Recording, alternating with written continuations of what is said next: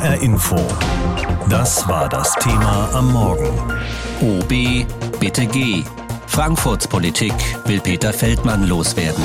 Die Römerkoalition aus Grünen, der Feldmann-Partei SPD, FDP und Volt hatten einen Antrag vorbereitet. Frankfurts Oberbürgermeister Peter Feldmann solle zurücktreten. Ansonsten werde ein Abwahlverfahren eingeleitet. Der Grund, der anstehende Prozess in der AWO-Affäre und Feldmanns Fehltritte rund um das Europapokalfinale von Eintracht Frankfurt. Frank Angermund hat die Debatte gestern Abend im Frankfurter Römer für uns verfolgt. Lächelnd kommt Frankfurts Oberbürgermeister Peter Feldmann am Nachmittag in den Plenarsaal des Frankfurter Römers. Doch spätestens um 20.45 Uhr ist die gute Laune verflogen. Anderthalb Stunden lang muss sich Feldmann Kritik an seiner Amtsführung anhören. Den Reigen eröffnet Dimitrios Bakakis von den Grünen. Ungläubig durften wir dabei zuschauen, wie sie sich beim Empfang, bei dem Empfang der Eintracht verhielten. Und mit Entsetzen mussten wir uns anhören, was sie auf dem Flug nach Sevilla zu sagen hatten.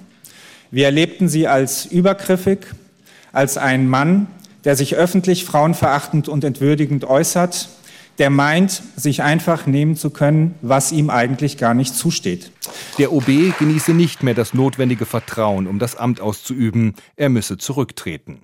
Peter Feldmann antwortet direkt. Er verweist auf seine politischen Erfolge wie den ABG-Mietenstopp und er kritisiert Medienberichte und die Äußerungen von Politikern in den letzten Wochen. Von Rücktritt kein Wort. Vielmehr macht er ein Angebot. Und ich meine es ernst. Lassen Sie uns gemeinsam schauen, wie wir im Sinn der Stadt zu einer inhaltlichen, respektvollen Zusammenarbeit zurückfinden. Eine Mediation könne helfen. Und er fordert Fairness für den zu erwartenden Bürgerentscheid. Schläge unter der Gürtellinie muss und werde ich mir nicht gefallen lassen. Nach seiner Rede gibt es keinen Applaus, sondern die nächste Kritik, diesmal vom CDU-Politiker Yannick Schwander. Und es kann doch nicht sein, liebe Kolleginnen und Kollegen, wenn wir alle ehrlich sind, dass wir in letzter Zeit viel öfter Fragen zum Oberbürgermeister beantworten müssen, als zu den drängenden Herausforderungen in unserer Stadt, als zu den Inhalten, die uns alle interessieren. Das war das erste Mal, es war das erste Mal, dass wir heute mal wieder inhaltlich diskutieren konnten zum Haushalt. Ansonsten sind wir draußen doch nur gefragt worden, was macht ihr denn jetzt mit dem Oberbürgermeister? Kommt da was?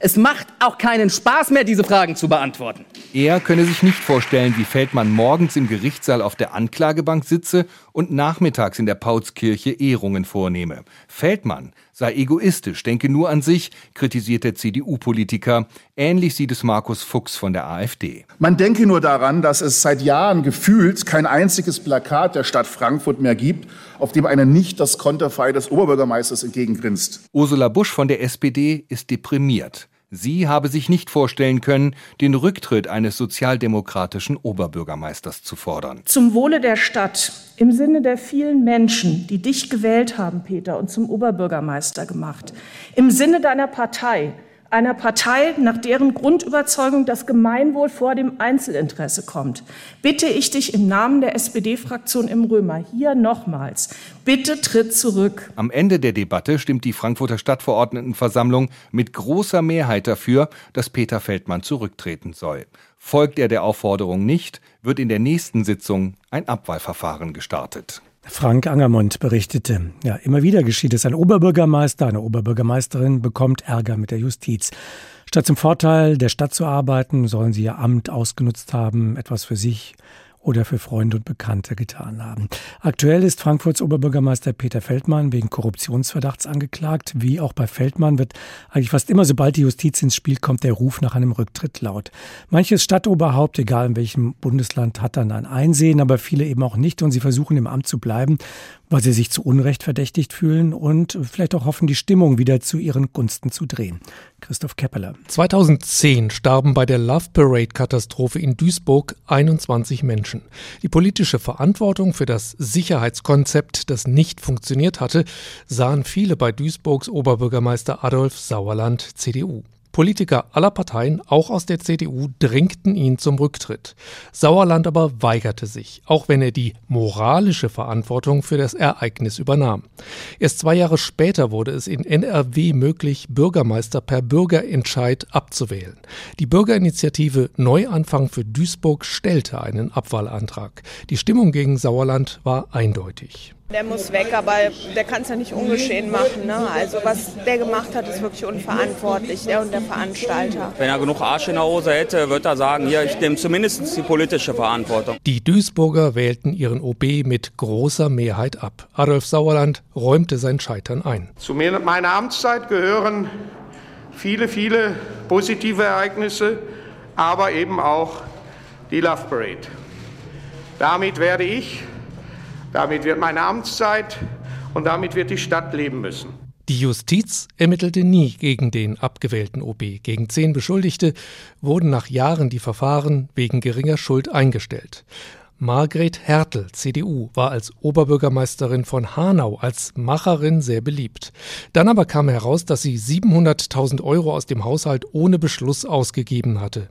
Sie hatte sich zu einem privaten Arzttermin im Dienstwagen von Straßburg nach Warschau fahren lassen auf Kosten der Stadt.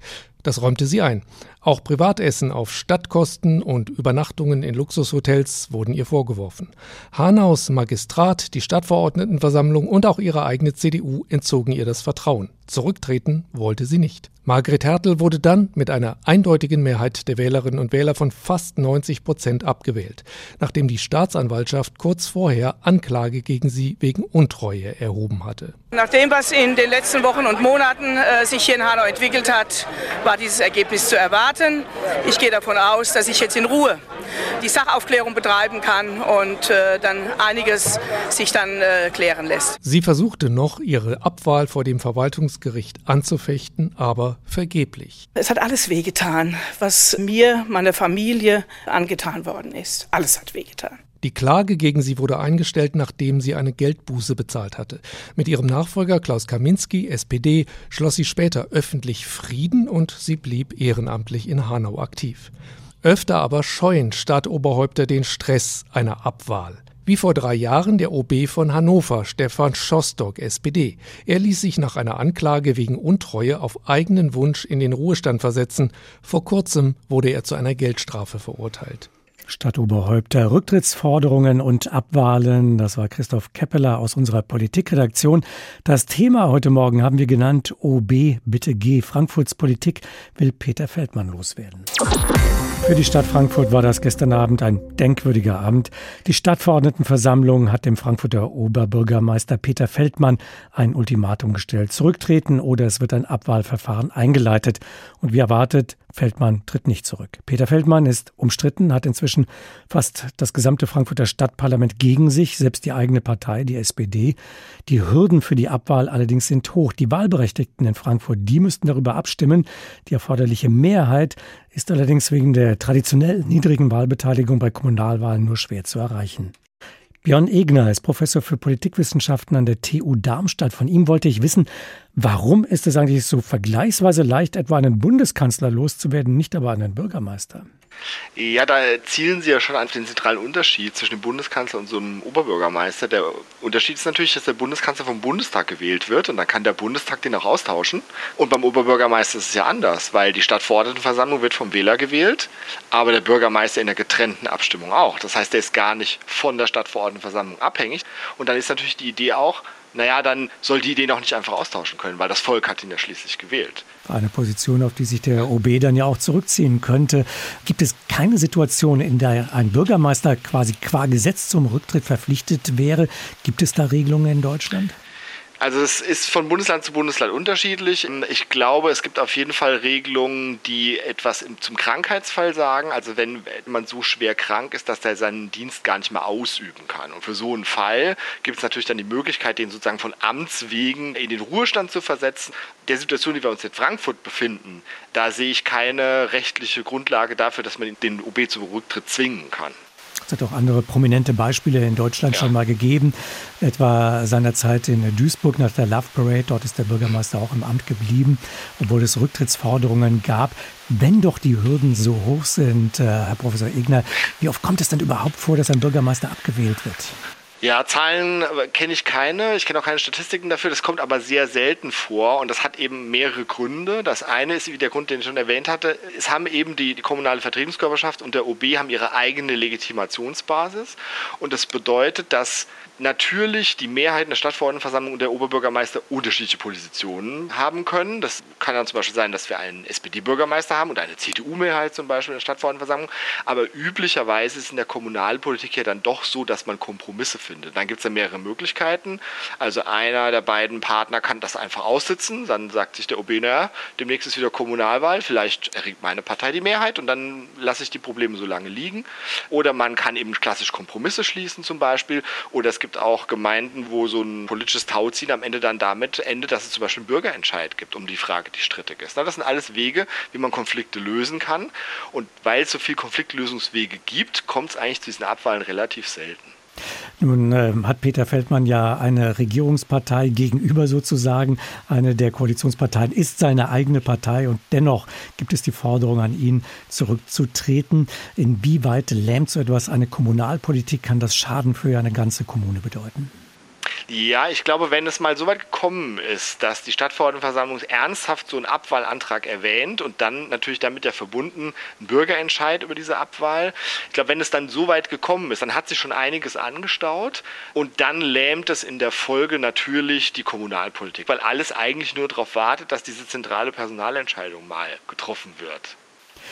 Könnte es sein, dass es am Schluss nur beschädigte Parteien gibt, also Parteien im politischen Sinne, auch als Teilnehmer, dass also der OB beschädigt ist, dass aber auch die Parteien aus der Römerkoalition beschädigt sind, wenn etwa beispielsweise die Bürgerinnen und Bürger in Frankfurt entscheiden, nee, das reicht nicht, der bleibt im Amt? Ja, ich, ich halte die Wahrscheinlichkeit sogar für sehr groß, dass es zum Schluss ausgeht wie dieses berühmte Hornberger Schießen. Ja, also die äh, Stadtverordnetenversammlung leitet die Abwahl ein, dann findet der Bürgerentscheid statt und dann gibt es eben vielleicht gar keine Mehrheit, um ihn abzuwählen. Oder es gibt eine Mehrheit, die aber dieses notwendige Quorum von 30 Prozent nicht erfüllt und dann würde er im Amt bleiben. Und dann wäre die Lähmung ja noch über einen viel längeren Zeitraum. Und Schluss, zum Schluss blieben alle beschädigt zurück. Peter Feldmann selbst, unabhängig davon, wie jetzt die ganzen anderen Verfahren, diese Strafverfahren zum Beispiel ausgehen, seine Partei sowieso, aber die Koalition an sich auch. Und übrigens die Stadt als solches trägt natürlich auch so einen Rufschaden davon. Unter dem Strich äh, zeigt nicht nur dieser Fall Feldmann, zeigen die ganzen Vorgänge um Bürgermeister, um Konflikte mit den Kommunalparlamenten nicht, dass die direkten gewählten Bürgermeister ein problematisches Konstrukt sind, weil es kann ja sein, dass ein Bürgermeister völlig frei von Affären und Skandalen ist und trotzdem gegen eine Mehrheit im Parlament arbeiten muss. Zeigt das nicht, äh, dass dieses Konstrukt problematisch ist? Ja, ich meine, das kann man positiv und negativ sehen. Man könnte jetzt sagen, das ist problematisch, weil es Konflikte heraufbeschwört und weil es starke Kompromissfähigkeit einfordert und weil es vielleicht auch zu Blockaden führen kann. Man kann aber auch umgekehrt argumentieren und kann sagen, so habe ich als Wähler die Möglichkeit, die Macht auf verschiedene Schultern zu verteilen. Ich kann mich als Wähler bewusst entscheiden, für eine Partei zu stimmen bei der Kommunalwahl und die stark zu machen und bewusst einen Vertreter von der anderen Partei zum Oberbürgermeister zu wählen. Vielleicht, weil ich so eine Art Ausgleich schaffen will oder weil ich die Parteien zwingen will, zusammenzuarbeiten. Ich würde Ihnen aber recht geben, dass es in der Kommunalpolitik, zumal in der hessischen, dass da der direkt gewählte Bürgermeister eigentlich ein unschönes Konstrukt ist. Es, gibt, es ist klar, dass es bestimmte Gründe gab, diese Direktwahl einzuführen. Ich fand aber in Hessen die Einführung schon immer problematisch deswegen, weil Hessen früher sehr stark auf parlamentarische Gepflogenheiten orientierte Kommunalpolitik hatte. Früher hatten wir einen ratsgewählten Bürgermeister und dann konnte die Ratsmehrheit den eben auch austauschen. Jetzt haben wir den direkt gewählten Bürgermeister. Das wäre an sich jetzt nicht das Problem. Aber ich glaube, dass, es, dass wir da ein Transparenzproblem haben, weil der Bürger, der den Bürgermeister direkt wählen kann, weil der dem immer mehr Kompetenzen zuschreibt, als er eigentlich hat, weil die Machtverteilung zwischen der Stadtverordnetenversammlung und dem Bürgermeister, die ist im Wesentlichen gleich geblieben. Und das ist, glaube ich, das Problem, das wir haben, dass wir einen direkt gewählten Bürgermeister haben, von dem die Wähler viel erwarten, aber der kann das eigentlich gar nicht umsetzen. Der hat diese Machtfülle nicht. Björn Egner, Professor für Politikwissenschaften an der TU Darmstadt. Feldmann hat ja gegen gleich mehrere Beschuldigungen anzukämpfen. Zunächst der Korruptionsverdacht, weil ihn der Sozialverband AWO, sein früherer Arbeitgeber, im Wahlkampf mit Spenden unterstützte. Dafür wollte Feldmann die Interessen der AWO wohlwollend berücksichtigen, heißt es in der Anklage der Staatsanwaltschaft. In dieser Sache kommt auf den Politiker ein Gerichtsverfahren zu. Andere Vorfälle sind nicht justiziabel, aber peinlich. Sexistische Sprüche gegenüber Stewardessen beim Flug zum Europa League Finale der Eintracht oder sein selbstgefälliges Verhalten beim Empfang der Mannschaft nach ihrem Sieg. Da reichte es nun selbst seiner eigenen Partei, der SPD, sie hat zusammen mit den Römerpartnern, den Grünen, der FDP und Volt Feldmann gestern das Vertrauen entzogen. HR Info. Das war das Thema am Morgen. OB, bitte geh. Frankfurts Politik will Peter Feldmann loswerden. Frank Angermund ist unser Frankfurt-Reporter und war gestern bei der Sitzung mit dabei. Frank, das Vertrauen entziehen, was heißt das jetzt genau? Ja, dass wir eigentlich eine vollkommen vertrackte, ich würde sogar sagen toxische Situation in der Frankfurter Kommunalpolitik haben. Zum einen sagt die Stadtverordnetenversammlung mit großer Mehrheit, hey Oberbürgermeister Feldmann, mit dir wollen wir nicht mehr zusammenarbeiten, tritt zurück und wenn du das nicht tust, leiten wir ein Abwahlverfahren ein. Auf der anderen Seite ein Oberbürgermeister, der sagt, ich trete nicht zurück, dann, wenn ihr das wollt, lasst doch die Bürger entscheiden, dann werden wir sehen, wie das tatsächliche Stimmungsbild ist und das ist natürlich für eine Kommunal Kommunalpolitik nicht gut. Jetzt soll also ein Abwahlverfahren eingeleitet werden. Wie funktioniert das dann? Ja, das beginnt, wie ich gerade gesagt habe, in der nächsten Sitzung. Also vorher wird ein entsprechender Antrag, der muss fristgerecht eingereicht werden. Der wird dann eingebracht. Dann wird in der Sitzung, sollte Feldmann nicht vorher zurücktreten, äh, darüber abgestimmt. Es braucht eine Zweidrittelmehrheit und dann muss dieser Beschluss von den Frankfurter Wählern bestätigt werden mit einem Bürgerentscheid. Das ist allerdings eine echt hohe Hürde, denn 30 Prozent der Wahlberechtigten müssen gegen Feldmann dann stimmen. Nun ist das ja schon erstaunlich, dass sogar Feldmanns eigene Partei, die SPD, sich von ihm abwendet. Wenn du mal Straßenumfragen für uns in der Stadt eingeholt und mit den Leuten gesprochen hast, dann transportierten die viel Unverständnis, viel Spott auch der Bürgerinnen und Bürger. Was glaubst du, könnte Feldmann vor diesem Hintergrund äh, schaffen? Also könnte er ein Abwahlverfahren überstehen? Ja, ich glaube, das ist allen Beteiligten klar, sowohl der Stadtverordnetenversammlung als auch Peter Feldmann selbst. Denn wenn 30 Prozent gegen den Oberbürgermeister abstimmen müssen, dann müssen ja zumindest schon mal 30 Prozent zu dieser Abstimmung gehen. Und das bedeutet, das ist schwierig bei einer Kommunalwahl. Die Wahlbeteiligung ist da traditionell niedrig. Und das wiederum bedeutet, dass es in den nächsten Wochen, Monaten dann eine Negativkampagne gegen den Oberbürgermeister geben wird. Mal angenommen, Feldmann bliebe nach einem Abwahlverfahren im Amt. Was bedeutet das dann für die Zusammenarbeit in Zukunft? Wie soll das werden mit der Römer-Regierung? Das ist ja kaum vorstellbar. Ja, das ist ja jetzt schon die totale Katastrophe, muss man sagen. Ich habe es gestern mehrfach gespürt oder auch gehört. Die äh, Magistratsmitglieder sind vollkommen frustriert. Einer ist an mir vorbeigegangen, hat gesagt, so, jetzt gehen die Feldmann-Sommerfestspiele weiter. Ein anderer hat gesagt, da der gerade nicht mehr in der Öffentlichkeit auftritt, müssen wir jetzt auch noch seinen Job nebenbei machen. Ähm, also das ist eine völlig verkorkste Situation und ich kann mir auch nicht vorstellen, wie die da zusammenarbeiten wollen. Es gibt einen pragmatischen Vorschlag von der Satirepartei Die Partei. Die haben gestern gesagt, naja, ein Oberbürgermeister ist doch nichts anderes als ein Grußonkel und wir haben einen egoistischen Grußonkel, der freut sich über die diese Aufmerksamkeit. Lass den doch einfach links liegen und so weitermachen. Irgendwann haben wir das Thema ausgesessen. Lass uns mal gemeinsam über die Motive spekulieren von Feldmann. Er muss doch eigentlich den Gegendruck spüren. Er muss doch sehen, dass er überhaupt keinen Rückhalt mehr hat. Warum tritt er nicht zurück? Na, ich glaube, nach allem, was ich weiß, es gibt zwei Schlüsselmomente, die verantwortlich sind. Moment eins ist seine Wiederwahl 2018. Da hat er in der Stichwahl über 70 Prozent geholt. Und für ihn ist das natürlich die Frankfurter, die wollen mich alle. Auf der anderen Seite war es der Vorwurf in der AWO-Affäre. Und da sagte er bis heute, ich bin unschuldig. Und wenn jemand denkt und glaubt, er ist unschuldig, auch wenn es eine Gerichtsverhandlung geben wird, dann muss er ja eigentlich nicht zurücktreten. Und das ist Feldmanns Verständnis. Ich bin unschuldig, ich muss nicht zurücktreten auftreten und gleichzeitig bin ich legitimiert von den Bürgern mit über 70 Prozent. Und deswegen ist es so schwer, ihn da rauszubringen. Die Stadtverordneten in Frankfurt haben einem Antrag zugestimmt, der fordert, dass Peter Feldmann sofort zurücktreten soll. Frank Angermund war bei der Versammlung gestern Abend dabei und berichtete für HR Info das Thema. HR Info. Das Thema. Wer es hört, hat mehr zu sagen.